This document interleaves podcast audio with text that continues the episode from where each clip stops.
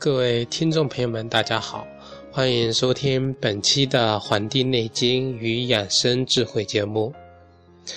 本期节目要跟各位听众朋友啊介绍一下这个冬季干燥了应该怎么处理。最近呢，在跟一些人聊天的时候呢，就经常讨论到这个眼睛干，那么口干、咽喉干的这些问题。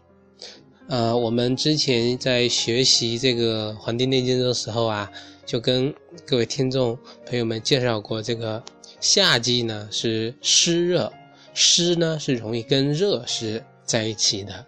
那么冬天啊，表现出了是干冷。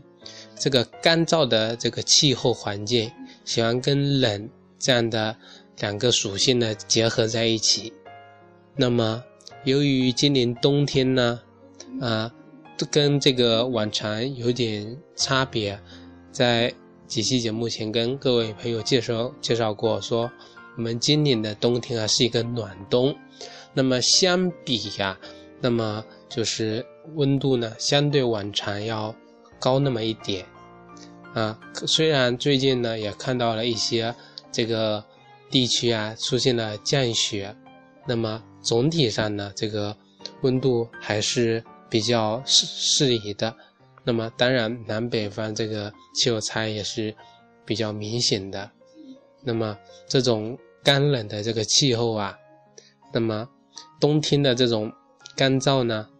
你可能就比往常这个秋天的这个燥啊，就更加的严重。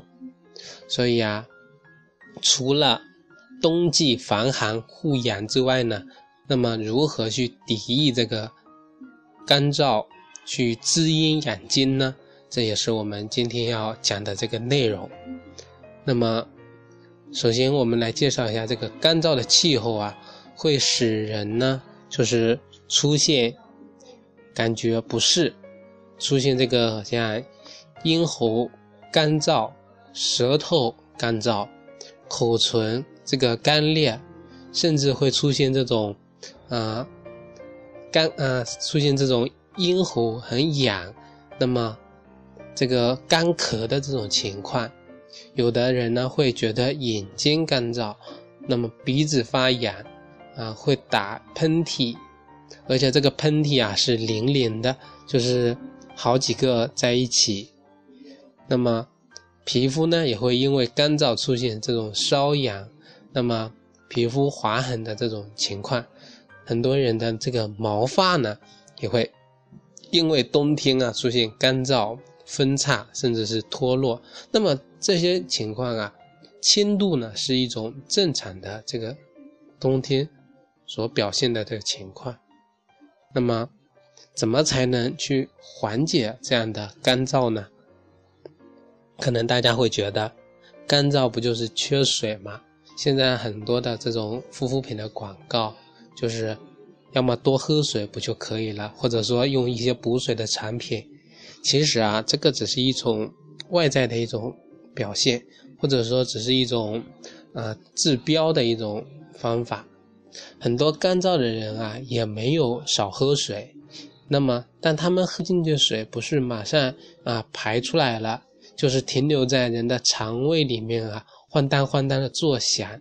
那么，但这些人啊，还是觉得干燥，就是渴了，想要喝水，但是喝水呢，却不能解决这个渴的问题。这个原因在哪里呢？这个原因啊，就在于水是水，人的液体是液体，两者不一样。这个怎么解释呢？就是说，水呀，必须经过人的这个消化、转化成为体液，才能这个解我们的干燥、解渴。如何把这个水转化成人的这个体液呢？这就要人的消和化这两个过程。之前在这个我们很早以前呀，就给大家介绍了我们这个中医的这个《说文解字》，介绍了这个消化的意思。消是消化是化，那么要通过消跟化两个过程。大家如果对这个不了解呢，可以去听一听我们前面几期的一些节目啊，从头开始，因为我们整个《黄帝内经》是一个完整的一个体系、一个系统。那么我的讲的这些课程呢，也是按照它的整个过程啊安排来的，那么就能够让各位听众能够很啊完整的去了解我们这个《黄帝内经》这本书它的整个体系，那么在脑子里就形成了一种它的这个完善的一种观念。那么消和化这两个过程啊，啊，分别是由我们的这个胃和小肠来完成的。那么胃呢是负责消，小肠呢是负责这个化。中医理论认为啊，这个消水的功能主要由胃来完成。也就是说，当人们喝了这个冰镇饮料、吃了冰淇淋以后啊，需要胃来把它先加热。起码加热到与人体的体温相同，然后小肠才负责把这些水转化成为人体的这个津液。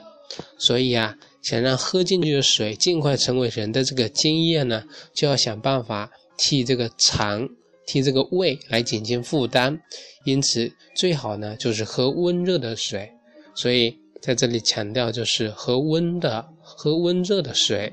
不要喝冷水。那么还有啊，像这个冬天吃水果是非常好的这个解燥的方法，但是冬天呢，由于天气寒冷，吃水果容易使人的这个肠胃受受到这个寒气的影响，导致我们这个胃肠啊虚寒。那么这个时候我们就要把水果啊蒸熟，或者说熬成粥来食用。冬天啊可以吃一些像这个。前面几期经常给大家介绍的这个叫根茎类的这个食物，也就是冬天能在地里刨出来的这个东西啊。那么有些听众朋友之前也听了我上一期或者上上期的节目，都讲到了这个根茎类的植物，就让我去那罗列了一些。那么在这里也跟他介绍一下，像这个萝卜从这个土里挖出来的，还有这个土豆。土豆最近啊是比较火的，因为发现这个土豆啊是人类在一些新闻上也听到说是说是人类的最后的一个什么饮用的一个食品了。还有像这个山药啊、红薯啊、番薯这些，老百姓说这个冬吃萝卜夏吃姜嘛。无论你是在那个包饺子还和这个